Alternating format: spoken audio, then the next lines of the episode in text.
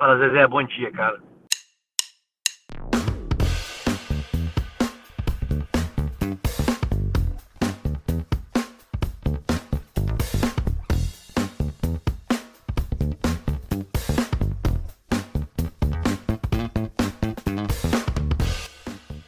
Fala Zezé, bom dia, cara. Estamos começando o terceiro episódio desse incrível podcast. Eu sei que você estava ansioso para ouvir ouvir-nos de novo. Hoje a gente tem muita pauta para falar. A gente vai falar das rodadas 2 e 3 da Série A. Vamos passar pela classificação que a audiência me encheu o saco para colocar nessa, nesse episódio. Vamos falar dos resultados da Série B também, a classificação da Série B. A gente ia cortar, mas não tem como. Depois da, da, das quartas de final da Champions League, a gente vai ter que passar também pelos jogos. A gente vai ter o, o quadro que a gente definiu o nome, ou nem, ou nem tanto ainda, que vai ser o Quem é que sobe. Vamos trazer duas matérias da semana e nossos convidados vão ter que de freestyle por 45 segundos discorrer sobre elas. Vamos passar ainda pelos próximos jogos da, da Série A, clássicos palpites, onde o apresentador erra todos, jogos destaques da rodada 5, e aí a gente fecha o programa. Hoje, novamente, não estou sozinho, estou com novas duas feras aqui ao meu lado virtualmente. Vou chamar o primeiro que está num momento bom, a paz de Basto está iluminando todo mundo, o ramonismo dominou. Vou chamar o menino Bruno. Bruno, seja muito bem-vindo. Então, muito obrigado, Cabral. É um prazer estar aqui com você. Boa noite para ti, boa noite pro Andrei. Só queria dizer que Germancano é o melhor centroavante do, do Brasil, ok? Editor, corta, corta isso aí, editor. Vou apresentar o outro lado da bancada, o cara que não tá tão feliz. Eu gosto disso. Todo episódio a gente tem um cara bem e um cara que tá numa fase. É. Vou chamar o Andrei, corintiano, infelizmente, para ele. Andrei, seja muito bem-vindo ao Fala Zezé. Fala Cabral, beleza? Tudo bem? Boa noite, boa noite, Bruno. Estou muito feliz em estar aqui. Quando o Cabral me falou que ia começar a gravar o podcast, eu fiquei muito feliz por ele. Me animei bastante quando ele falou que teria, teria é, participações especiais, né? Infelizmente sou corintiano, ou felizmente, né? Porque nos últimos 10 anos a gente ganhou tudo. Então só tenho que agradecer esse time maravilhoso que eu torço. Editor, corta isso aí também, tá? Galera, devidamente apresentados, vamos passar, vamos para a agenda, que a nossa agenda é longa. Vou passar aí de, de maneira talvez rápida, talvez nem tanto, mas que é para dar tempo do nosso podcast aí não ficar tão longo. E até porque meu time perdeu também. A gente vai falar dos jogos da rodada 2. Então vamos lá, eu vou passar aqui pelos jogos e vocês, se quiserem tecer algum comentário sobre eles, beleza? Senão a gente toca o baile, tá? Então a nossa intenção aqui vai, vai ser falar só, somente os resultados desse, desses jogos do, do meio de semana. Botafogo 1, RB Bragantino também 1 na quarta-feira. Ainda na quarta-feira, o Galo fez 3 a 2 no Corinthians de virada. É, quero deixar claro aqui que o Andrei, durante o jogo, ao fim do primeiro tempo, mandou: Que time é esse que está jogando? O Corinthians estava vencendo por 2 a 0. Ao final do jogo, a gente se deu conta de que o time que estava jogando era realmente o Corinthians. Eu, eu já imaginava, né? Quando, quando começou o jogo, eu comentei com meu pai, pai, vai ser 2 a 0 pro Galo, 2 a 1 pro Galo. Quando o Corinthians fez dois gols, fiquei muito surpreso, mas eu já imaginava que a virada estava por vir. Ainda na rodada do meio de semana, o Atlético Paranaense venceu o Goiás por 2 a 1 jogando em casa. O Bahia fez 1 a 0 no Coritiba. A gente vai entrar no assunto Curitiba, que é o único time que não, não pontuou ainda no campeonato. A gente vai passar rapidamente por Atlético Goianiense 3, Flamengo 0. O próximo não jogo. Quer aí? É... Tem certeza que não quer parar ali? Bom, rápido, né? Como todos os outros jogos, mas uh, além da deficiência que o Flamengo apresentou no jogo, a gente não pode tirar de forma nenhuma os méritos do Atlético Goianiense, que soube aproveitar muito bem. E, cara, fazia muito tempo que eu não via um time ser superior ao Flamengo de tal forma. E aí a gente pode discutir, ah, mas foi o Flamengo que jogou mal? Cara, o Atlético foi infinitamente superior, no meu ver. Eu achei que o Flamengo teve boas chances no jogo também. O Fluminense empatou com o Palmeiras em 1 a 1 esse podcast aqui. Exato, mas esse podcast aqui é defensor do Evanilsonzismo. Desde é, o primeiro episódio, demonstrando todo o amor pelo Evanilson, nosso Exatamente, apresentador. Assim como no próximo jogo aqui, Ceará 1, Grêmio 1, gol do Kleber de novo. Mais um aqui, atleta do qual esse podcast é defensor. O Kleber na Bonecão de posto matador. Bonecão de posto. Perfeito, André. É isso. São esse Paulo, é o, tipo, esse é o típico jogo, esse Ceará e, e Grêmio, é o típico jogo que o Diogo manda um áudio totalmente bravo no grupo, bêbado, xingando todo mundo. É o típico jogo que o Grêmio perde ponto. Exato. Mas era Exatamente. quarta-feira e ele não podia mandar áudio bêbado. É. Mas foi domingo, certamente. O São Paulo, na rodada, para surpresa de todos, venceu o Fortaleza. Para surpresa, inclusive, da própria torcida do São Paulo, que Que protesta, na- protestou na frente do, do CT, inclusive, achando inadmissível um jogo em que teve mais posse de bola e a vitória. O Inter, para calar a boca desse apresentador que vos fala, venceu o Santos por 2 a 0 com um gol de Paolo Guerreiro. E o time que está aí mostrando a que veio, sério candidato ao título brasileiro. O Vascão venceu por Por mim, o 2 a campeonato 0 já podia acabar na próxima rodada já. Tava bom. até porque vocês estão em segundo. O Vascão fez 2 a 0 no esporte com dois gols de Felipe Bastos. É, quero também dizer que esse jogo foi um dos que eu acertei, que eu mandei pro, pro Cláudio lá do primeiro episódio. Falei, Cláudio, do ex, na esperança do Elton meter dois gols. E aí quem faz é o Felipe Bastos, para me deixar levemente triste. Eu fico Mas acertou a lei do pelo menos, né? Acertei, acertei a lei do Não, Os, os caras criticaram, criticaram o Elton veemente no primeiro podcast. Criticaram muito o Elton. E o Elton vai lá e guarda duas buchas já. Pra calar a boca deles. Qualquer coisa que eu fale aqui, eu erro. O último podcast, o João falou: Guerreiro vai fazer aí dois gols no ano, obviamente, brincando, e ele já chegou no terceiro. né? Enfim. É, a- ele vai ficar nesse, né, eu acho. É, infelizmente vai ficar nesse e a gente vai comentar mais pra frente por quê. Passamos então pelos jogos da segunda rodada. Vocês têm, têm mais algum comentário sobre essa rodada que eu não gostaria que tivesse mais nenhum comentário? Não, tranquilo. Então pa- passamos para a próxima mesmo. É isso aí. Então, vamos esquecer essa rodada. Porque Vamos também, agora para a rodada. Vamos agora para a rodada 3. Vamos para a rodada 3, onde a gente vai entrar um pouco mais no- nos jogos, que é o foco desse podcast, falar da, da, né, da última rodada que se passou. A gente vai ter um tempo mais para discorrer e a gente vai na sequência é, dos jogos que aconteceram. Editor, solta aí a vinhetinha para a gente trocar de assunto. Obrigado. É, então vamos lá, vamos começar já pelo primeiro jogo é, do sábado. Posso dizer aí um dos piores jogos dessa rodada, que essa rodada foi fera em ter jogo ruim, mas também teve alguns jogos aí mais animados, mas começou lá com Grêmio e Corinthians, André. Teu Coringão foi É. a Porto Alegre e ficou no 0 a 0 com o Grêmião. O que que só você viu? A gente se escapou, né? A gente se escapou lá em Porto Alegre. Queria começar dizendo que fomos roubados, tá? Nem sempre a arbitragem está ao nosso favor, nem sempre, é quase sempre. Dessa vez fomos roubados, teve um pênalti claríssimo do Kahneman em cima do jogo que o juiz não deu e sequer foi no VAR olhar. O primeiro tempo foi do Grêmio, e não criou muitas chances também, não exigiu muito do Cássio. No segundo tempo, o Corinthians melhorou nos 20 primeiros minutos, mas também não ofereceu muito perigo para a meta do Vanderlei. Depois dos 20 minutos, o Grêmio voltou a ter o comando do jogo, mas sem oferecer muito, muito perigo. E o juiz me deu um pênalti pro Grêmio. O cara sequer encostou no Diego Souza, tá? Eu pensei, não, ele não vai dar pênalti. Eu, eu fiquei tão nervoso que eu tive que sair da sala, que eu tava com vontade de quebrar tudo. Só que o Diego Souza, ele é o filho do Cássio. Ele vê o Cássio na frente, ele treme, entendeu? E aí não teve jeito, ele estou para fora o pênalti. Se escapamos de perder, mas foi um jogo. Um pontinho para nós foi vitória, né?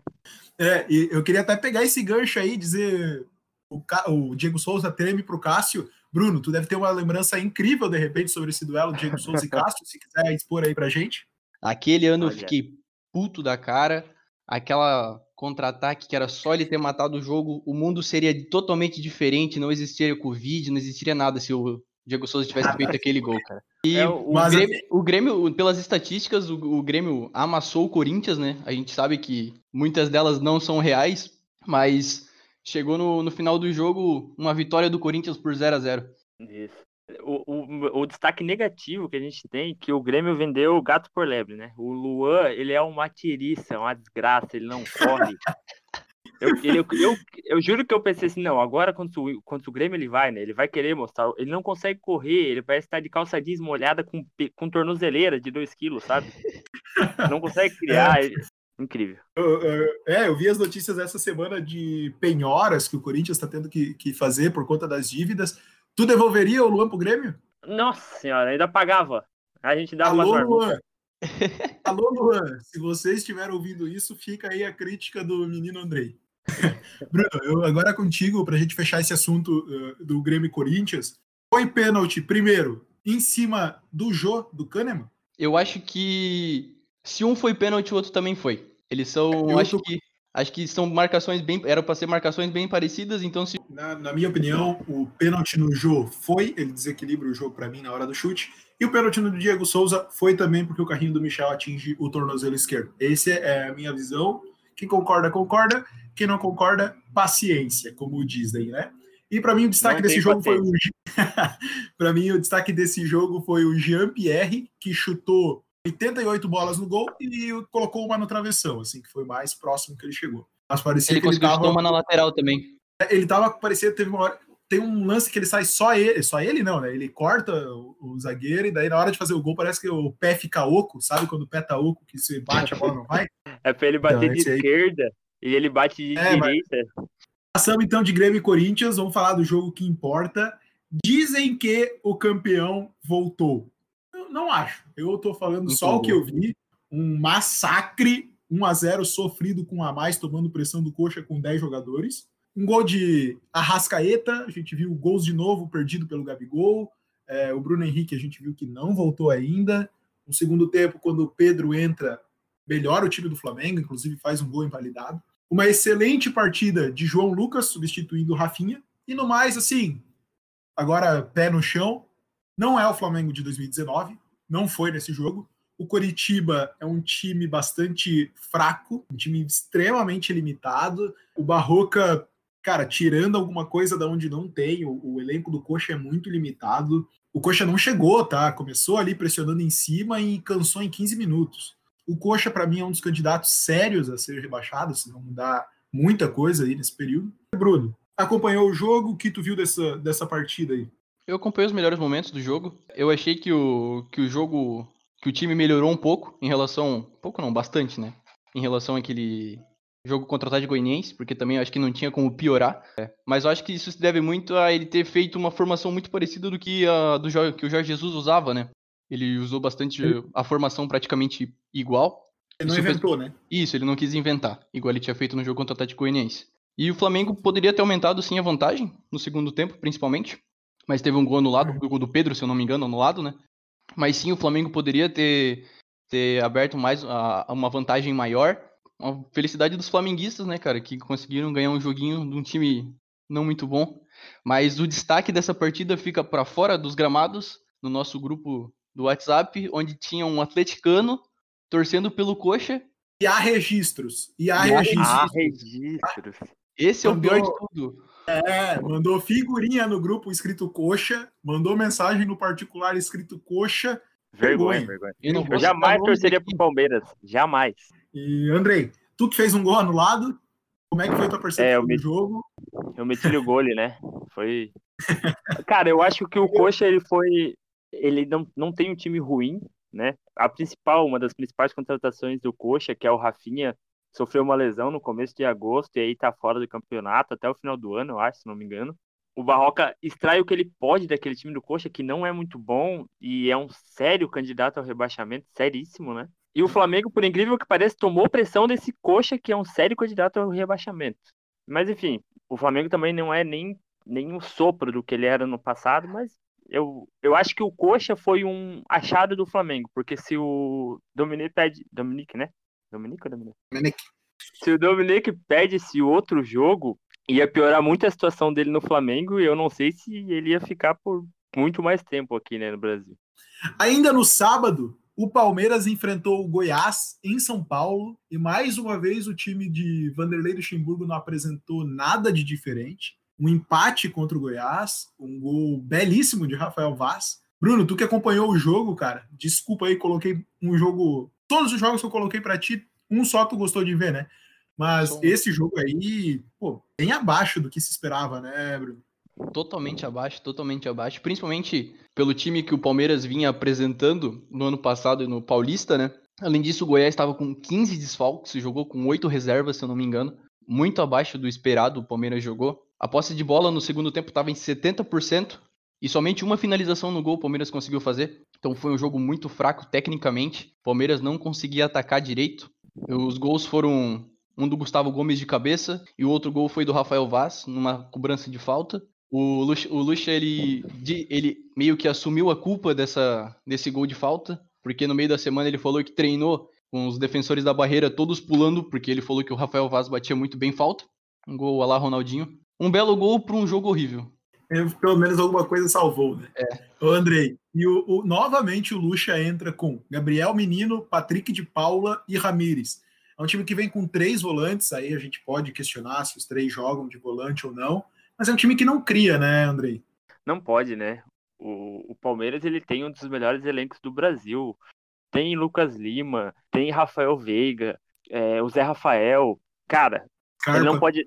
Ele é Scarpa, ele não pode entrar com três volantes contra um Goiás com oito reservas, 15 jogadores fora. Não tem como, em casa. E o Palmeiras ele vem jogando mal, não só no brasileiro, mas no Campeonato Paulista também. Tanto que essa foi uma das, uma das piores finais de Campeonato Paulista que eu já vi na minha vida. O time do Corinthians é ruim, ele deixa todo o jogo ruim, mas o Palmeiras conseguiu se equiparar ao Corinthians. É, assim, ó, é incrível como os quatro grandes de São Paulo estão brigando para ver quem tá jogando pior, né? Exatamente. Exatamente, exatamente. Eu não, sei, eu não sei também se se deve ao fato de ter perdido o Dudu, que era a grande referência do, do ataque do Palmeiras também, mas não importa. O William jogando, tá jogando mal. O Luiz Adriano, que vem fazendo gols, mas nesse jogo ele teve que sair muito da área, então ele não foi o homem de referência à frente, então acho que Todo jogo ele tem. Todo jogo ele tem. É, mas nesse jogo- ele- Nesse jogo especificamente, ele tava saindo da área toda hora, tentando buscar jogo, porque a bola não chega nele. Eu acho que por conta de jogar com esses três volantes ali, eu acho que não tá dando certo.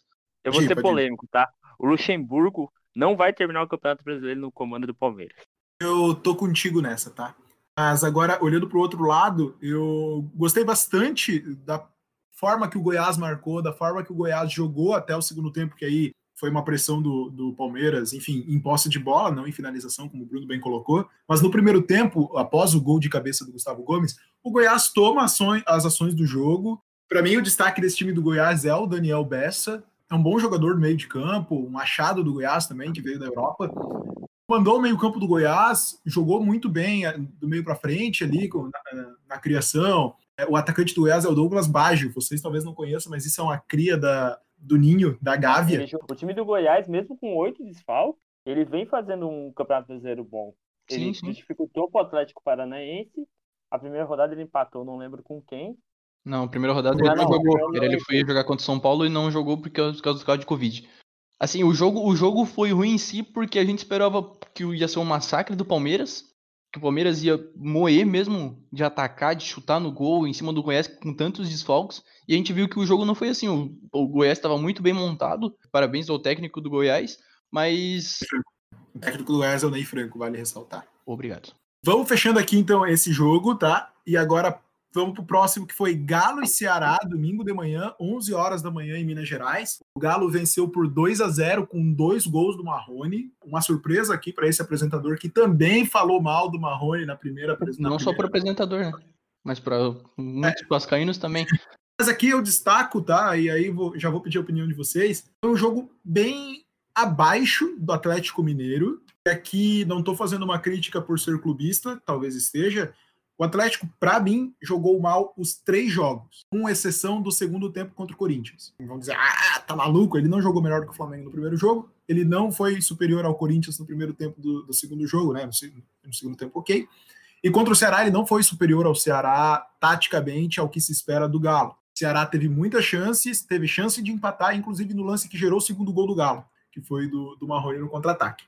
Mas, Andrei, eu começo contigo. Ainda assim, mesmo não jogando o que pode, o Galo segue sendo um dos favoritos ao título, correto? Correto. Eu discordo de ti. Eu acho que o Galo jogou bem contra o Flamengo. No primeiro tempo contra o Corinthians, o Galo foi melhor que o Corinthians, só que não foi efetivo, tanto que ele tem mais finalizações. Começou o segundo tempo, o Galo tinha oito finalizações e o Corinthians tinha duas finalizações, ou seja, chegou duas vezes, fez dois gols. Nesse jogo, eu acredito que por conta do calor, obviamente o time do Galo vai oscilar, porque ele não é um time montado, estruturado há muito tempo, né? Ele demorou para fazer o gol, demorou para encaixar, só conseguiu fazer o gol no Ceará porque teve o pênalti, né? Porque se não fosse de pênalti, eu acredito que não sairia o gol, ficaria 0 a 0 Eu até tinha conversado isso com o Bruno já. A ti foi pênalti? Pra mim foi pênalti, foi pênalti, claro. O, quando o Marrone gira, o cara segura a camisa do, do Marrone. A- apesar de do time do Ceará não, não ter ganhado ganhou um jogo, um jogo, acho, não ganhou nenhum ainda até agora. Não, nenhum. É, é, um bom time, soube se defender muito bem contra o Galo, não sofreu grandes perigos, né? Sairia com um pontinho de lá se não fosse o, o pênalti juvenil que o zagueiro cometeu. Bruno, e pra ti o destaque aí do Marrone, deixo contigo, tá na mão aí. Sentiu saudades? Cara, não senti saudades, porque agora nós temos o melhor centroavante do Brasil, então ele tá fazendo gol. Mas fico feliz por ele, porque eu sempre achei que ele foi sempre foi um bom atacante, sempre teve demonstrou bastante vontade e o problema é que ele jogava num time comandado por Abel Braga. É outra coisa que a torcida do Vasco também gosta de queimar muito jogador. Isso foi acontece com várias promessas que saem daí, chegaram até xingar o Paulinho que tá jogando lá fora. Mas voltando a falar do jogo, o Atlético Mineiro jogou mal o primeiro tempo para mim, não, muito abaixo do que é esperado por um time treinado por São Paulo e por um time que está tão em alta é, nos noticiários. Melhorou muito quando o Arana entrou no jogo. O Arana mudou a, a, a cara do jogo. Volto a dizer, o meio-campo do Atlético Mineiro jogou muito mal. Isso eu acho que se deve muito à falta do Natan, que se machucou, pelo que parece, também vai estar fora da temporada inteira. É, o destaque negativo para mim fica por conta do Keno, que tem a característica de ir para o combate um contra um e não conseguiu ganhar nenhum combate um contra um. Que foi, ele foi contratado com essa característica, né? E o destaque positivo para mim. Ele fala na entrevista, né? Ele Hã? fala na entrevista que ele falou na entrevista de chegada: eu tenho a característica de ir para um contra isso, um. Isso. É a característica que ele veio do Palmeiras, quando ele foi lá para fora também. Mas o destaque positivo para mim é o do, do técnico, que eu esqueci o nome agora, mas carinhosamente chamado por muito, muitos noticiários aí de Gordiola, que tem armado muito bem esse time do Ceará. E é como é o André falou. Ferreira. Isso, Guto Ferreira, obrigado. E como o André falou, se não fosse esse gol de pênalti, que não precisasse se abrir esse time do Ceará para tentar buscar o um empate, provavelmente eles teriam, eles teriam feito um gol ou segurado o um empate em 0 a 0 O segundo gol, que foi o gol do Marrone, um azar, onde o Ceará se jogou totalmente para frente para fazer o gol, teve a chance, não matou, e o famoso ditado, quem não faz leva, o Marrone armou um contra-ataque, fez um, um belo gol de contra-ataque, aqueles gols de almanac mesmo, tutorial de como fazer um gol de contra-ataque. Eu queria falar que o, o Keno, ele tem a característica, né, que ele falou que é do um contra um, é a mesma coisa que o Bruno Henrique do Palmeiras, e quando ele era do Corinthians, ele tem a característica de chute forte, só que é o chute forte para fora, e o Keno é um contra um que ele não ganha. Muito bem colocado. Passando então pelo jogo do Galo e Ceará, vamos pro grande jogo que esse comentarista destacou no último podcast, quero deixar aqui meu meu comentário de que eu destaquei esse jogo. Apesar de no começo ter sido um jogo abaixo também, ruim, quando vira para o segundo tempo, passa a ser um jogo muito bom, com boas chances para ambos os lados. No primeiro tempo também tiveram um milagre do Thiago Volpe, enfim. Mas o Vascão vencendo mais uma, dois gols de Germán Cano, tirando aqui minha máscara do clubismo, um baita centroavante. Ele não precisa tocar muito na bola para guardar. Ele tem três chances, faz dois gols. Parabéns pela contratação ao Vasco. Eu acho que hoje ele é tranquilamente o quarto melhor centroavante do Brasil, atrás de Gabigol, Pedro e Lincoln. Bruno, tá contigo. Aí o que tu viu do teu Vascão? Cara, o jogo do Vasco começou com 20 minutos mais ou menos, 25 minutos de pressão de São Paulo. São Paulo não deixando o Vasco sair com a bola.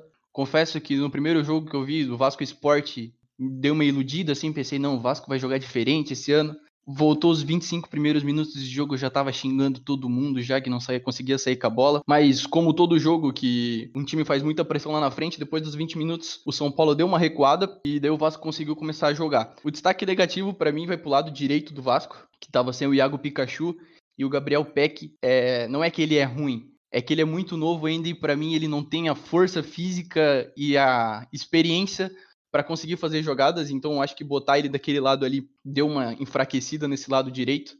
A gente sabe que quem joga ali é o Vinícius, mas o Vinícius está machucado. O lado esquerdo com o Thales ficou muito sobrecarregado e o Thales jogando pela ponta, sendo ponta mesmo, indo até a linha de fundo, ele não consegue exercer a direito. Então as jogadas ficavam muito em cima do Benítez tentando fazer um lançamento, achar o cano para ele tentar alguma finalização, só que não achava também. É, a melhor chance do Vasco, a princípio, para mim, foi a cabeçada do Thales, que o Volpe fez um milagre num lançamento do Benítez, o Thales cabeceou e o Volpe fez uma defesa ridiculamente bonita. E daí chegou no segundo tempo, o Vasco deu uma melhorada, começou a jogar um pouco mais. Mas como o Gabriel falou, um achado do Vasco, o Cano realmente é um baita de um centroavante. Ele não precisa de muitos toques para fazer para fazer gols, ele deu três chutes no gol e fez dois. E Andrei, do outro lado, nós tivemos mais uma vez o São Paulo naquela tática de muito toque de bola, chega rápido da linha de fundo para devolver a bola rápido para o adversário. Não fez os Cara, gols que a gente precisava. Teve um pênalti que o juiz mandou voltar até fazer o gol. Já deixo meu parênteses aqui. Não precisava ter voltado o pênalti. Fernando Miguel não, pegou. Fazia moral, 20 anos que eu não via voltar um, um pênalti desse. É. E André, aí tá contigo agora sim. Que esperado dinizismo? Cara, eu acho que esse, por incrível que pareça, foi um dos melhores jogos do São Paulo no começo do jogo, pelo menos. Ele criou bastante oportunidades. O Daniel Alves perdeu um gol incrível. Não pode, ele é jogador de seleção brasileira, ele é o cara que foi contratado para fazer a diferença no São Paulo. Ele não pode perder um gol sem goleiro, apesar de ele estar sob pressão e tal, e tudo mais, enfim. Isso. Ele não pode perder um gol daquele, é inadmissível. O São Paulo foi melhor no começo do jogo, como o Bruno falou, mas o Vasco depois teve uns achados, né? Esse Cano foi um achado. O Casagrande já diria que o Cano é o melhor centroavante da América do Sul. eu não sou o Casagrande, é... mas eu concordo com isso aí, ok? Melhor que Cavani, melhor que Soares, melhor que qualquer, qualquer um. Melhor que qualquer agora um. que o Guerreiro, agora que o Guerreiro não tá jogando, então. E o Vasco não chegou que... muitas vezes no gol, né? Ele chegou poucas vezes no gol, mas foi efetivo. E o futebol, o que manda é o gol, né? Não é o dinizismo. Assim como o André deixou a crítica aqui pro Daniel Alves, que perdeu um gol, eu vou deixar aqui que com o gol perdido, o Thales continua com a incrível marca de dois gols pelo profissional. Se fosse do, do lado da Gávea, estariam dizendo que não presta e não merecia ser vendido para o Real Madrid. Vamos seguir aqui agora com Bahia e Bragantino, galera. Acompanhei esse jogo. O Bahia fez 2 a 1 no Bragantino, né? Abriu 1 a 0 com o gol do Juninho de cabeça. Um escanteio batido pelo Juninho Capixaba. Tem saudade do Juninho Capixaba, Andrei? Nem um pouco. O Bragantino chega ao empate no segundo tempo, com um gol de cabeça também do Léo Ortiz. Aos 47 do segundo tempo, o Hernando, ex-internacional, agora lembrei do, do Hernando, pessoal, é, faz 2 a 1 pro Bahia apagar das luzes, como diria o nosso amigo João aqui no, no último episódio. Uma vitória do Bahia, né? O, o, jogo foi bem movimentado, tá? Tiveram chances em ambos os lados e, e como eu falei para vocês, eu acho que pecaram muito na, na parte técnica, tá? No detalhe. Bruno, o Bahia agora vem de duas vitórias, em cima do Coxa, uma e em cima do Bragantino, a outra. Roger vem acertando o time de novo ou tu acha que é só um respiro solto aí do, desse time do Coxa? Do Coxa, do Bahia? Não, acho que o Roger vem acertando o time. É, perdeu algumas peças importantes, mas conseguiu a contratação do Rodriguinho, que é um, um bom meio-campo. É, queria destacar que os três gols do jogo foram de bolas paradas, né? Uma, se eu não me engano, foi um gol que uma cobrança de falta, e os outros dois foram gols de escanteios. Mas sim, o Roger vem arrumando o time, vem ajeitando o meio-campo e o ataque, que tem o Rossi também, que é baita atacante, velocista que não faz gol. É, um baita atacante que não faz gol. Rossi do lado direito e Cleison do lado esquerdo, André. Então o Bahia tem um ataque, o ataque triatleta. Corre, Exatamente. pedala e nada. o, o Cleison perdeu um gol assim absurdo no segundo tempo, tá? É, saiu frente a frente com o goleiro e acabou perdendo. Andrei, do teu lado aí, o, o que tu vê do, do RB Bragantino, tu que acompanhou eles mais de perto aí no Campeonato Paulista, mas que ainda não conseguiu é. vencer no Campeonato Brasileiro, né? Sim, o RB Bragantino era um time que se mostrava muito bom no Campeonato Paulista. E tanto que nos últimos podcasts vocês têm falado que o RB Bragantino ia ficar no meio da tabela e tal. Eu também achava, mas agora não sei não. Não sei se a camisa pesa, o que que tá acontecendo, que eles não conseguem engrenar no Campeonato Brasileiro. O Bahia é um time muito bom. Eu acho que o Bahia é um time muito bom. Tem boas peças. O goleiro do Bahia é muito bom. O, Rodrigo, o Rodriguinho no meio campo, o Bahia ganha muito. Tem o Gibagol no ataque, que é um baita de um centroavante. Tem as pontas triatletas. Eu acho que o Bahia vai ficar aí pelo meio de tabela e vai incomodar muita gente, vai arrancar muito pontinho nesse campeonato. Outro jogo da rodada, às seis, o Flu recebeu o Inter e venceu por 2 a 1 um de virada, Andrei. O primeiro gol do Guerreiro, ultrapassando a marca que o João impôs para ele no ano de dois gols. Ele fez o terceiro. Tem que desafiar, né, cara? Que desafiar o João. O Flu vira com dois gols do vovô garoto, do Nenê. Quero destacar até aqui que ele, quando chega na bola para bater o segundo pênalti, ele já estava cansado por ter dado seu segundo pique na partida. O primeiro foi no primeiro pênalti que ele bateu. Aqui fica o destaque daí pro Inter. Cara, eu né, tenho minhas críticas ao Guerreiro, mas de nenhuma forma gostaria que ele se machucasse do jeito que se machucou. O Guerreiro tá fora da temporada, só volta no que vem. E é uma pena, apesar de todas as brincadeiras aqui, é um cara que sim aumenta o nível do futebol brasileiro, mas enfim, tá fora da temporada. Andrei, o que tu viu desse jogo, cara? Foi um jogo bom? O Dair Helman ganhando do, do ex-clube, a gente considera aí a lei do ex ativa? É, o Fluminense ele começou mal o jogo. O Inter comandou as ações no primeiro tempo, como era de se esperar. Eu apostava que o Inter iria vencer o jogo, mas o time do dele é uma incógnita, né, cara? Tu, ele faz um jogo bom, um jogo ruim, um jogo horrível, a torcida do Inter já não sabe mais o que esperar. Começou ganhando o jogo com o gol do Guerreiro. Inclusive, você estava assistindo o jogo ou não? Na hora do gol, eu confesso que eu não estava vendo, o, não vi o gol do Guerreiro ao vivo. Vi depois. É, na hora do, do gol, na hora que ele fez o gol, ele foi na câmera e deu para ler claramente ele falando: "Cala a boca, João". Eu juro para você. ele olhou bem, apontou para a câmera e falou, né? Cala a boca, João, botou, botou o dedo, não sei o que aconteceu, não sei como ele ficou sabendo. Acho que o, o, o Fala Zezé tá muito, né? Já ganhou o Brasil. E o, o Fluminense chegou ao empate. O Fluminense não conseguia fazer nada no primeiro tempo, tá? Nada. É, em uma bola lançada pro teu atacante preferido do Fluminense. Evanilson. Evanilson, ele. Cuesta comete um pênalti ridículo também nele. Olha. Foi muito o, pênalti, foi, foi muito pênalti. Foi muito pênalti, muito pênalti. O Fluminense empatou. No segundo tempo, o Fluminense melhorou muito quando o Guerreiro saiu, então ficou pior ainda. O Kudê mexeu muito mal no time. Ele colocou uns três volantes, eu acho, com o jogo um a um, com o Fluminense, pelo amor de Deus. E aí teve outro pênalti que também foi pênalti. Destaque da partida: Nenê, Evanilson e Dodge. O que esse Dodge joga bola não tá escrito, tá? Bruno também acompanhou depois os melhores momentos, viu o jogo. Eu gosto muito do futebol do Dodge também. Tá aqui nos dois primeiros episódios. Gabriel falando bem do Dodge. Poucas coisas que acertam nesse podcast precisam ser destacadas. Do Dodge e do Evanilson. Tem que ser duas coisas destacadas. Esse aí, esse aí eu não preciso mais nem falar. Mas sim, eu acho que o Inter jogou muito abaixo do esperado também. Mesmo que estivesse jogando fora de casa. O Fluminense não conseguiu jogar no primeiro tempo e o Inter poderia ter aproveitado. Um pênalti totalmente tosco do, do Vitor Cuesta, que algumas pessoas da imprensa do, Rio Grande do Sul já estão criticando ele porque falam que ele não tem jogado o futebol que ele apresentou em 2019 que ele é um baita zagueiro, só que nesse nessa temporada ele não está conseguindo apresentar. Fica aqui a minha dúvida porque o, o Moledo não está jogando, que era considerado uma das melhores zagas do Brasil ao lado do, do rival, que era do Grêmio, né? Mas não sei porque o Moledo não está jogando nesse time. Acho que o futebol do Patrick também caiu muito. Nem quero falar do Rodrigo Lindoso, que é ridículo ver esse homem jogar bola, de tão ruim que ele é. Com todo respeito, alô, Rodrigo Com Lindoso. todo respeito, Rodrigo Lindoso. É, você é um, você tem um, um, carisma muito bom, mas você não é jogador de futebol, cara. Desculpa. Não, não, não, não. Fala a verdade. Nem carismático ele é. Apenas tem uma não aí. Lindoso, fica aí o, o nosso elogio para você. ah, Eu vou deixar aqui claro o que o real motivo pelo qual o Moledo não tá jogando, tá? A gente teve informações de que ele ainda procura o Bruno Henrique desde o jogo da Libertadores do ano passado contra o Flamengo. Ah. Fica aqui a informação. Se você vê o Moledo por aí, avise que o Bruno Henrique já entrou em uma fase. Agora, eu vou com, eu, eu vou com cara... o Nego Di, tá? Eu confio no que o Nego Di é. é, agora que eu sou o cara dos destaques, eu vou dar um destaque positivo e outro destaque negativo. Eu acho que esse Saravia, esse lateral, ele tá jogando muito bem. Vem jogando muito bem, apresentou bons jogos nos dois jogos do Inter, né? Vamos pro próximo jogo da rodada. Atlético Goianiense recebeu o esporte, desculpa, deu um negócio aqui quando eu falei Atlético Goianiense. Liguei a TV, gol do Atlético Goianiense. Desliguei na hora. Falei, não é possível. Mais um, irmão. Não para mais sair gol. Não para mais, Jesus.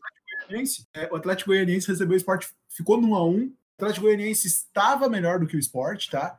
Uma boa jogada no primeiro gol. Jorginho, camisa 10 do esporte, faz um bonito gol, tira a zaga, tapa do outro lado do goleiro, botando o contrapé. 1 a 0 Só que aí no segundo tempo, o jogador Dudu, do Atlético Goianiense, o único Dudu para qual a CBF dá cartão amarelo, fica aqui a crítica, cornetada também, foi expulso, deixou o Atlético Goianiense com um a menos. O time do Wagner Mancini tomou pressão do esporte depois disso. O esporte, treinado pelo Daniel Paulista, foi para cima, apesar de apelar muito para os chuveirinhos, mas demais, assim. Mas até que em um certo ponto do jogo a gente entendeu que, que realmente era a única alternativa que restava ao esporte. E aí, aos 47 do segundo tempo, o Luciano, o jogador do esporte, faz uma boa jogada pela direita, bota na área. O Elton pensou, agora eu se consagro, bateu forte o Jean, espalmou no pé do Maidana, que estava só esperando para empurrar para o gol.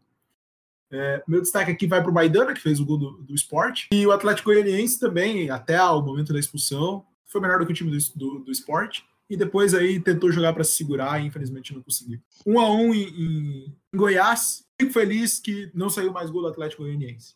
Bruno, tu chegou a ver esse jogo, acompanhou os melhores momentos, não viu nada? Acompanhei os melhores momentos, acompanhei os melhores momentos, sim. É um jogo foi um jogo equilibrado, principalmente no primeiro tempo, né? É, cada time tipo, teve uma superioridade em algum momento, conseguiu criar algumas oportunidades, o Atlético, o Atlético Goianiense. O esporte chegou também, mas o Jorginho abriu o placar, um bonito chute. Só que o jogo desandou a partir do momento que o Atlético Goianiense sofreu a expulsão, uma expulsão totalmente desnecessária e besta do Dudu, sem sentido nenhum. Ele ter... E pode botar na conta dele que esse empate custou caro por causa da expulsão dele, cara. Peraí, tu chegou a acompanhar esse jogo? É, eu acompanhei mais ou menos, né? Porque tinha bastante gente no meu cartola. Atlético Goianiense, vamos. Cara, eu queria destacar a camisa do Atlético Goianiense, que ela é bonita demais. É uma mistura do design do Vasco com as cores do Flamengo. É, é Não, a união União do Clássico. União É o- Clássico. Vasco representada numa camisa de futebol. É, segundo, eu achei que o Atlético seria uma surpresa no campeonato, tanto que eu botei os caras no meu cartola a full, assim, tinha muita gente do Atlético no cartola. Primeiro porque eles sacolaram o Flamengo na primeira rodada, né? Que foi um baita Editor. diga-se de passagem. E daí os caras vão lá e me empatam com o esporte. Eu acho que o destaque do Atlético Goianiense é o Jorginho, que fez o gol do Dragão. Ele, ele veio da. Eu fui procurar para ver de onde que esse jogador veio. Ele veio, ele veio da Arábia no time, eu não lembro o nome do time agora, mas ele vai e volta. Ele vai para a Arábia para esse time, volta para o Atlético Goianiense. Vai para Atlético, time, o cara, o Dudu lá, do Atlético Goianiense, que foi expulso, é uma piada. Isso ele não acontece nem em Várzea. Ele devia ser multado e não receber salário por dois meses. E o gol do esporte no final foi um bate-rebate, né? O, o Maidana fez o gol na cagada, tanto que ele nem comemora direito. A galera acha que foi o Elton que fez É, o a gol. galera abraça o Elton, né? Isso aí. É um jogo, né, que muito me surpreendeu e pouco me surpreendeu ao mesmo tempo. É, eu vou ter que concordar, vou ter que concordar com, com esse comentário também. Vamos pro jogo que. Sabe aquele jogo que tira o sono de todo mundo? Então, Não. não foi esse. Esse fez o efeito completamente contrário. Fortaleza e Botafogo fizeram um dos piores jogos da rodada. Troféu jogo horrível da rodada vai para Fortaleza e Botafogo, Bruno. É isso mesmo ou eu tô apelando? Vai, vai. Com toda certeza vai pra esse jogo. Horrível. Um jogo muito ruim. Várias chances criadas, nenhuma convertida. Um jogo tecnicamente muito ruim. Fortaleza que vem de cinco jogos sem marcar gol. Não conseguir marcar gol no time do Botafogo também não é uma coisa muito difícil, mas ele fez essa proeza. O Botafogo Porque o Rogério Ceni tá aí para bater recordes. E se fa- não fazer gol do Botafogo é um recorde, ele tá cumprindo. Então. Exatamente. É, o Botafogo foi melhor no primeiro tempo e o Fortaleza foi melhor no segundo tempo. Isso ficou claro. A melhor chance do jogo foi um cabeceio do David pra fora. Poderia ter sido o gol do jogo e quebrar esse jejum do Fortaleza. Teve um pênalti também pro Botafogo que não foi marcado e um gol anulado pro Fortaleza. E é isso que tem pra falar do jogo. É exatamente isso. Foi horrível. Porque realmente, tá, o pênalti pro Botafogo, para mim, foi. Foi muito pênalti. Desde o primeiro momento ali, a gente já tinha falado até que foi pênalti. É, O juiz não deu e até, enfim, rolou comentários dizendo que, ah, foi pênalti realmente. Mas o jogo, como bem como o Bruno colocou, se pegar aí, Bruno, se tu conseguir puxar enquanto eu vou falando aqui o número de finalizações para cada lado nesse jogo, O Fortaleza finalizou 12 vezes e o Botafogo finalizou 15. O Fortaleza conseguiu acertar míseros um chute no gol. É, foi um jogo realmente assim que de 12 chutes, você colocar somente um no gol demonstra muito do. Me desculpa, mas demonstra muito do que foi o jogo. Falar lá, ah, pô, foi um jogo movimentado? Foi. Foi um jogo movimentado para os dois lados, mas foi um, um, um movimento ruim. Nessa aí. Eu fico indignado com o Gabriel que ele me escalou pra assistir dois jogos horríveis. Então eu deixo aqui a minha indignação também. Peço até desculpas aí, mas aí você tem que olhar com o Vanderlei Luxemburgo. E também aí no jogo Fortaleza e Botafogo, não, não vou nem botar a pressão nem para nenhum dos dois lados. Você chegou a assistir Fortaleza e Botafogo, viu alguma coisa? Não vou te perguntar se tu viu melhores momentos, porque não tiveram. Cara, eu tenho pena do setorista desse time. Desses times, né? Que coisa horrorosa. Como é que eles conseguem cobrir um time desse? O Fortaleza, ele, ele não me surpreende. Eu acho que ele não tem um time tão, né? E o Botafogo, é, o Rogério sempre tenta fazer alguma coisa, mas enfim. O Fortaleza é isso. Ele deu a sua. É tipo o golfinho, ele vem dar a brincada e vai descer de novo. Não tem o que, não tem o que fazer, né? Eu até come... eu comecei a assistir o jogo, né? Acabou o jogo, eu fiquei pensando, pô, mas não teve nada de bom no jogo. Será que eu dormi no meio do jogo? Daí eu fui pesquisar, né? Melhores momentos, Fortaleza e Botafogo. Daí só achei, tipo, uns vídeos de 12 segundos assim, propaganda, e daí, tipo, obrigado por assistir o vídeo. Não tinha nada, tá? Era. Isso, esse foi o jogo. Cara, eu tenho pena, é, a torcida do Botafogo, assim, é a mesma coisa todo ano, né? Os caras sabem que vão brigar para não cair. E aí esse ano veio o Honda, os caras se empolgaram e acharam que ia dar uma melhorada não muda nada. Botafogo todo ano é a mesma coisa. Abraço para meus amigos botafoguenses, que por incrível eu tenho muitos. Por incrível que pareça, eu tenho muitos. é, realmente. O Botafoguense já chegou no nível que ele não sente mais, né? Com todo respeito é. aí do Botafogo, mas vocês é aqui... concordar comigo, né? É aquele meme do bonequinho sem coração, já não dói mais. Uhum, é, exatamente. Para fechar a rodada, aqui vamos todos mandar um grandíssimo abraço ao nosso amigo que pediu para seguirmos o líder durante a semana. Tá aí. Já começo contigo aí. Qual era a cor da camisa que você tava ontem mesmo? Fala aí pra galera. Eu tava usando azul marinho, cara, de uma marca que o desenho dela assim é um cavalo marinho. Não sei se tu conhece essa marca. Cara, é. mas eu acho que veio bem a calhar nesse dia de ontem, cara. É, alô, arroba Esteca, se você estiver ouvindo, um grande abraço. O Atlético Paranaense perdeu de 3 a 1 para o Santos. A gente já colocou aqui no podcast, coloca de novo. Nada contra o Atlético. É, o Santos fez 3 a 1 com gol de Soteudo, Felipe Jonathan, que é uma péssima combinação de nome, inclusive, e Marinho. Tá? O Marinho deu assistência para os dois primeiros. Felipe Jonathan, me desculpa aí por ter falado o seu nome. Você fez um baita golaço, porque aqui a gente. O cara vai ser pai, velho. O cara vai ser pai, comemorou com a bola na barriga e tô falando assim dele, cara. Virou, virou pai, o nome é bonito. O time do Santos deu aquela respirada. Não acho que o time do Atlético está todo errado, tá? Agora aqui, sendo sincero. Andrei, vou começar contigo esse jogo. O terceiro gol, uma falha grotesca do zagueiro, né? E aí, Andrei, o que tu acha desse Santos? o Marinho pode ser a salvação para o time que vinha mal, vem com crise? O que tu acha?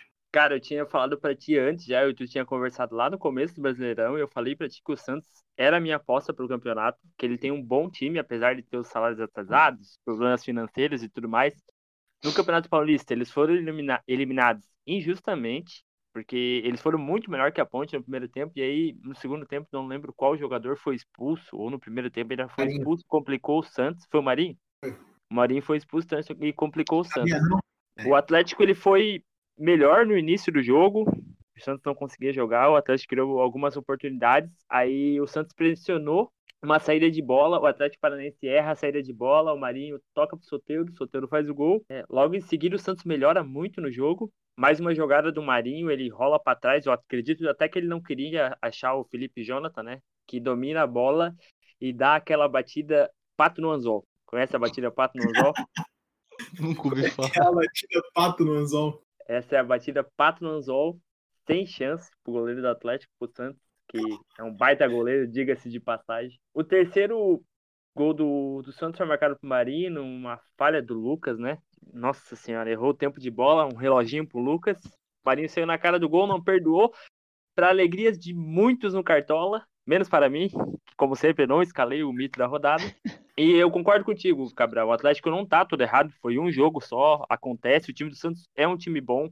Soteudo, Marinho, o, Ar... o Caio Jorge, Caio Jorge, que é o centroavante novinho, muito bom jogador. O Santos é um bom time e vai incomodar nesse Campeonato Brasileiro. Bruno, e, e tu viu esse jogo também. No final, ainda, o Abner deu, diminuiu para o time do Atlético. Logo em seguida, o Léo Cidadini perdeu uma chance, né? Não, é uma, não era uma chance clara, clara, mas perdeu uma chance. O Atlético ainda deu uma incomodada no final, mas ficou isso. Tu acha que o Atlético realmente só vacilou esse jogo ou caiu na realidade? É, o que eu vou falar aqui, eu não quero que o Steck escute, para depois ele não ficar falando muita coisa, mas realmente eu acho que o time do Atlético não é um time ruim, é um time realmente bom, vem sendo bem treinado também teve mais chances, teve mais posse de bola, só que não conseguiu efetivar. Que o Marinho é, foi destaque desse jogo porque ele jogou realmente muita bola.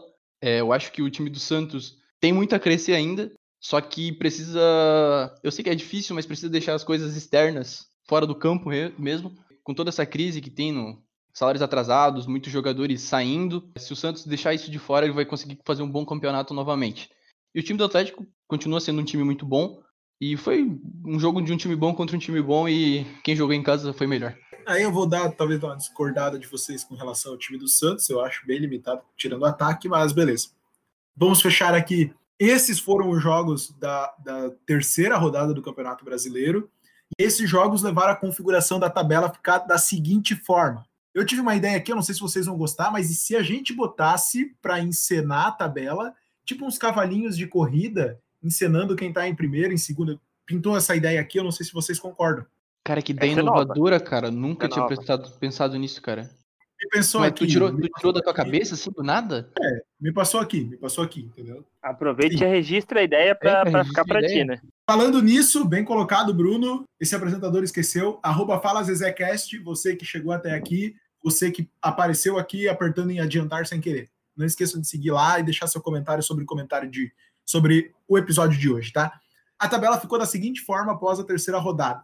O líder é o Atlético Mineiro, com 9 pontos, 100%. O Vasco vem logo atrás, também 100%, com 6 pontos. Fecham o G4 Inter e Bahia. O Inter que tem duas vitórias e uma derrota, e o Bahia que também está 100% por só ter jogado dois, dois jogos, tá? É, o Atlético Paranaense vem logo atrás também com seis pontos. O Grêmio aparece em sexto com cinco, um dos times que também ainda não perdeu nesse campeonato, assim como o Atlético Goianiense com quatro e um jogo a menos.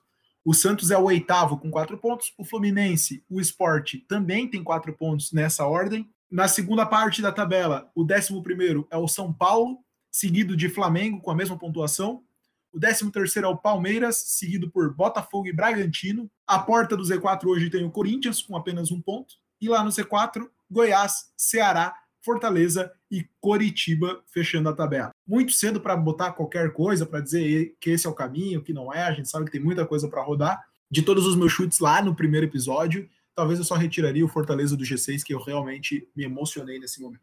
Fechamos a Série A, vamos falar de Série B. Editor, toca aí uma vinhetinha para a gente ficar ligado que vai trocar de assunto.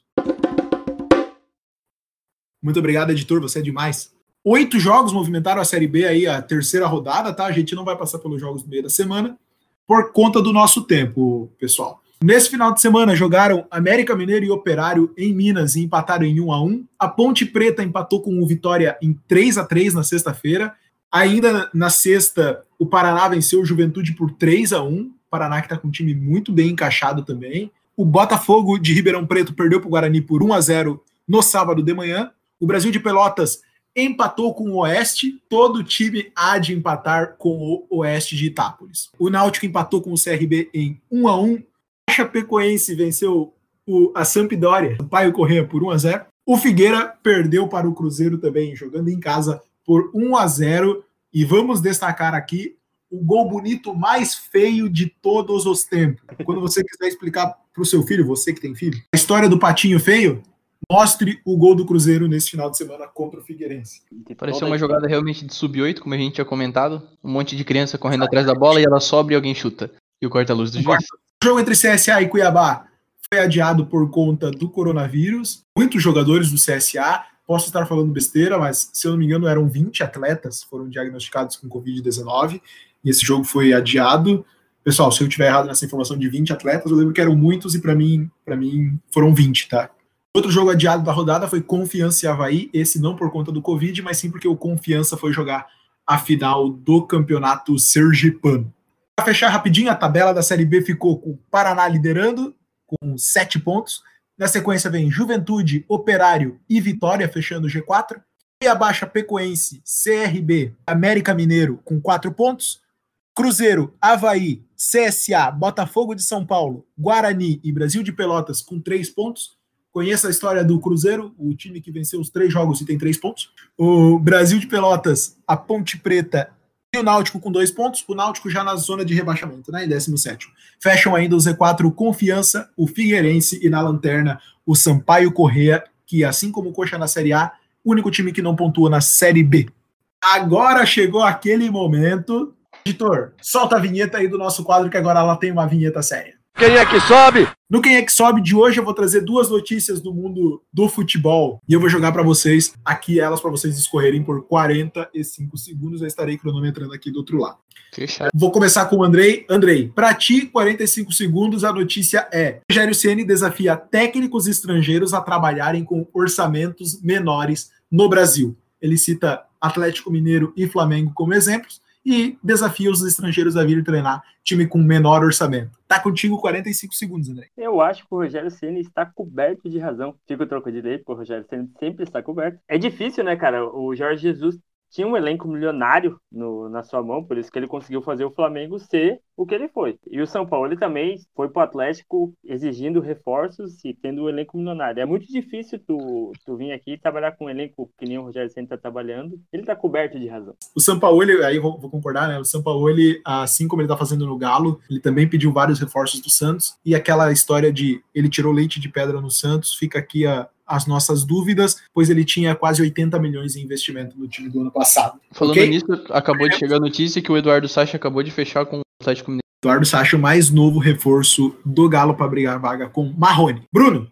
45 segundos para ti. A notícia é: presidente do Atlético Goianiense reprova provocação das redes sociais ao clube do Flamengo o clube provocou o Flamengo com os dizeres: pode vir, Liverpool, numa, numa publicação no Twitter. Tá contigo 45 segundos, tu concorda com o presidente do Atlético? Cara, não concordo. Eu acho que o futebol é irreverência, principalmente pelo fato de um time ser menor, ganhar de um time que foi campeão brasileiro por três gols de diferença, realmente tem que ter essa brincadeira. É, isso vem se tornando mais frequente, né? A cada ano, com os famosos estagiários no Twitter, mas eu acho que o, que o presidente falou bobagem. Acho que o futebol tem que ser isso, tem que ser brincadeira, tem que ser alegre, se divertir, não pode comemorar, não pode tirar a camisa. Virou uma coisa muito regrada. E futebol não é isso. Então acho que o presidente está errado e o estagiário está certo, pode continuar. Muito bom, você utilizou exatamente 45 segundos. Pega aqui o nosso repúdio ao futebol chato, que você não pode nem sair na mão mais com o jogador dentro de campo, que a imprensa já está dizendo que está errado. Você não pode nem mais dar um carrinho por cima do joelho, que a imprensa já está dizendo que você está errado. Você não pode mais nem ser o lateral direito do Corinthians que bate todo mundo em todo jogo, que a imprensa já está dizendo que você está errado por ter dado uma cotovelada no atleta adversário. Fica não aqui pode a nossa. mãe do juiz, não pode cuspir é... ninguém. O que, que é isso? O que está acontecendo? É errado isso aí.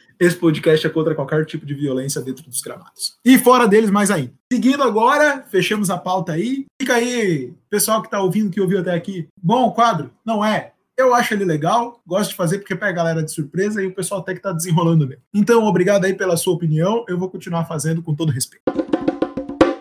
Pessoal, eu não queria falar sobre, tá? Eu te, tinha delimitado que o assunto era somente Campeonato Brasileiro, mas vocês já estão ouvindo a, aí a musiquinha ó, de fundo. Vamos falar de Champions League. É, até porque aconteceu algo absurdo nesse, nesse final de semana, né? A gente vai ter aí dois minutos para falar dos jogos, tá? Então, assim, vamos começar lá com, com a primeira quartas de final da Atalanta 1, Menino Ney 2, PSG vencendo por 2 Quando tiver jogo do PSG, troque a sua foto do WhatsApp, do perfil do Facebook. Vamos apoiar o Menino Ney, ok? Menino Ney para ser melhor do mundo, campeão da Champions. E é isso aí. A Juliette no rosto, o Moicano na cabeça, a caixa de som e os nossos corações junto com ele. Vamos junto. Somos todos adulto Ney. É adulto Ney. É, é isso aí, adulto Ney. No outro dia, o Atlético de Madrid perdeu para o RB Leipzig, mas muito bacana também a história. O Leipzig tem menos tempo de vida do que a carreira do Neymar. Ah, tem muita grana, tem investidor, sim, mas ainda assim muito bacana. O técnico jovem, sou extremamente a favor disso. Sou muito fã de técnicos jovens e quero muito que todos eles deem certo, inclusive. 2x1 um pro Leipzig, que pega o PSG amanhã, inclusive. Se você está ouvindo hoje no dia do jogo, hoje, se você está ouvindo depois, é do jogo que já passou. Não vamos é, ficar, não vamos ficar. Vou passar do jogo na ordem, tá? Então vou falar de Lyon 3, Manchester City 1, também uma surpresa, concordamos todos. Sim. Pode Mas botar na conta do Sterling, pode botar na conta do Sterling totalmente esse jogo. Tá na conta do Sterling com toda certeza. Não, ele, ele, ele, tem que ser cobrado pro resto da vida por esse gol que perdeu. É totalmente diferente, ia ficar. 2x2 já. Ia ficar 2x2 o, o jogo. O que o Sterling fez pra torcida do Manchester City não se faz nem pra cachorro. e aí, pra fechar aqui, Bayern de Munique 8, Barcelona 2. Todo mundo, com certeza, na cabeça reviveu o 7x1. Veio na cabeça. Veio, veio. veio. Infelizmente veio. Foi, foi um 7x1 reverso, assim, né? Do tipo, o 7x1 do que o Brasil sofreu foi no começo do jogo ali 5 e o Barça foi do meio pro final. Tá na hora do Messi deixar o Barcelona? Tem que sair, tem que sair. Acho que o time do Barcelona é um time muito velho já. Claro que tem cada, cada um tem a sua estrela individual ali, mas o Messi tá parece que tá brigado com a diretoria, não sei o que tá acontecendo, vem reclamando faz muito tempo já. Mas é o que todo mundo esperava, que, bom, na verdade é o que ninguém esperava o Bayern passar, desse jeito que passou. Acho, é, do jeito não, mas. Não, não, do jeito que passou. É possível qualquer um dos dois passar, mas do jeito que passou foi muito desconcertante, digamos assim. Foi vergonhoso pro Barcelona. O time do, do Barcelona é muito mal treinado, horrível, horrível, horrível. O Messi não faz. Ele é um ETzinho, mas não tem como ele fazer milagre. É, eu acho que tá na hora do Messi sair sim, acho que tá na hora do Barcelona renovar pra não virar o novo Milan. É isso. Faz sentido. Fechamos aí a Champions League. Não, não, eu, eu tinha botado aqui, vamos chutar quem vai pra final. Não, não vamos. Não vamos porque eu não quero zicar o menino Ney. É, exatamente. Eu ia falar que eu não ia ficar, não. Eu ia me abdicar. Vamos partir, vamos partir pro próximo. Vamos para aquela hora que todo mundo gosta, que esse apresentador erra, hora dos palpites. Vou chamar o jogo, vou chamar um, vou chamar o outro, só o resultado seco, beleza? Ok. Bruno começando então na quarta-feira, 7h15, 7h30, Flamengo e Grêmio. 1 a 1 2x2. Pra mim, 3 a 0 pro Grêmio, ninguém tira a vitória do Grêmio nessa quarta-feira. André, Braga... Bragantino e Fluminense. 2x1, Bragantino desencanta. 2 a 0 dois gols do Arthur. Pra mim, 1 a 0 para o Fluminense, gol de Evanilson. Atlético Paranaense e Palmeiras, começo dando meu palpite aqui. 1 a 1 Bruno. 2 a 1 Atlético Paranaense. 2x0 Atlético Paranaense, Palmeiras sofrendo. O Inter vai receber o Atlético Goianiense em casa. Andrei, quanto fica? Eu aposto no jogo 1x1. 2 a 0 Inter. Esse jogo fica 2 a 1 pro Colorado. Goiás vai receber o Fortaleza em casa. Eu já abro aqui dizendo que esse jogo fica 2 a 0 para o Goiás. Bruno. Jogo feio da rodada, 1 a 1 Eu aposto no jogo 2x1 pro Fortaleza. O Botafogo receberá o Galo em casa. 2x1 pro Galo. Pô, era meu resultado. 3 a 1 Galo, então. E fica 6 a 0 para o Galo. Nada tira a vitória do Galo no Rio de Janeiro. Corinthians recebe o Coritiba. Aí, Bruno, me desculpa. Esse será o jogo bosta da rodada. Para mim, menos 2 a menos 2, porque vai ser horroroso. E tu roubou meu resultado de volta. Quanto fica Corinthians e Coxa para ti? Cara, 1 a 0 pro Corinthians. Um gol sofrido do jogo. Andrei. 2x0, dois gols do jogo. Bom, para mim agora sei o papo do menos 2 a menos 2. Eu acho que os dois times perdem. Esporte e Santos se enfrentarão no Recife. Adianto aqui 1 a 1 esse jogo, Bruno. 2 a 1 pro Santos. Eu aposto no 2x0 pro São Paulo vai receber o Bahia, Andrei. 1x1, dinizismo. 1 a 0 pro Bahia. Eu acho que esse jogo fica 1 a 0 para o time do São Paulo. Ceará e Vasco se enfrentam no Castelão, Bruno. Cara, falaram pra não zicar, mas não consigo. 2 a 1 pro Vasco. 2x0 pro Ceará. Para mim ficar 3 a 0 para o Vasco, nada menos do que 3 Nossa, gols. Agora, agora a gente perdeu. Agora a gente perdeu. O Gabriel falando, a gente perdeu. É, não, desculpa, 3 a 1 3 a 1 tá? Pro Vasco, o gol do Ceará será de Kleber, bonecão de posto. Agora a gente vai falar dos jogos da rodada do final de semana. Para fechar aí o podcast, vocês vão destacar somente um jogo do final de semana. E a produção me passou aqui no ouvido que vocês não podem repetir. Então, começa Ok. o Andrei. Eu destaco Inter e Galo.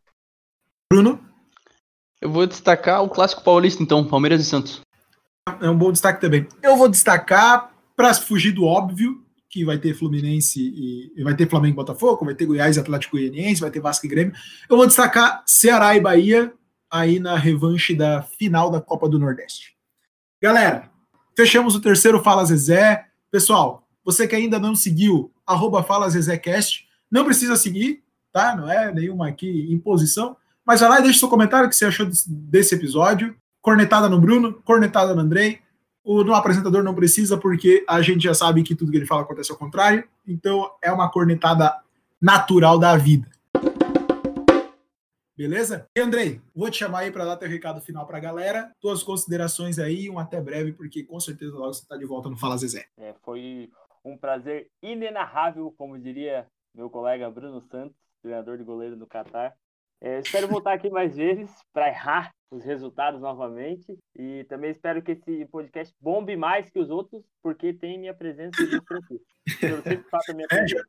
Já fica aqui o abraço para os nossos 200 ouvintes que nós batemos no dia de ontem. É uma marca que, que realmente me deixou, me deixou feliz, porque a nossa meta para os dois primeiros episódios aí era, era um pouco menor do que isso aí. Então, batemos 200 ouvintes. Um abraço a você que nos ouve na Noruega, apareceu aqui. E um abraço para você que também nos ouve em Washington e na Virgínia. Todos vocês apareceram aqui no, no nosso radar, tá? Galera, um beijo tá? no coração de todo mundo aí. Exato. Bruno, seu recado final. Gostaria de agradecer o convite, primeiramente. Foi muito legal passar esse tempo aqui com vocês, falar um pouco mais sobre futebol. Queria agradecer também o seu Márcio Cristiano, também conhecido como meu pai, que quando eu falei que quando eu ia participar do Fala Zezé Cast, ele foi atrás de notícia, buscou, ficou me enviando coisas. Então é um grande ajudante aí. E um abraço para todo mundo e espero voltar aqui novamente seu Márcio Cristiano, que com certeza será um convidado do Fala Zezé em breve também. Pessoal, muito obrigado a você que chegou até aqui, até o final organicamente. Muito obrigado a você que pulou pro final porque não queria ouvir o resto do programa e acidentalmente caiu aqui. Espero que a gente novamente tenha bons índices de acerto para essa rodada, ou seja, algo próximo de 3%. E deixa seu comentário, deixa aí que você gostaria de ouvir, se o quadro novo é legal, se não é. Enfim, cornetada no Bruno. O Bruno, inclusive, que é a pessoa que tem a foto mais de analista do futebol que já passou aqui no Fala Zezé. Então, é que eu sou um verdadeiro analista. Próximos convidados, por favor, aí, ficar de olho na foto desse. Ok? Não vou falar se a foto dele parece. Pessoal, um forte abraço para vocês. Muito obrigado e até a próxima.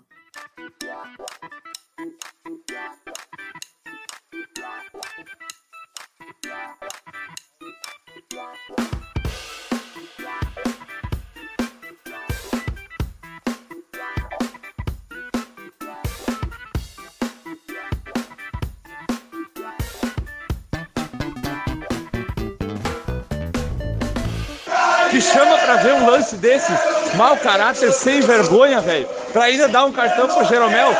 Juiz de merda!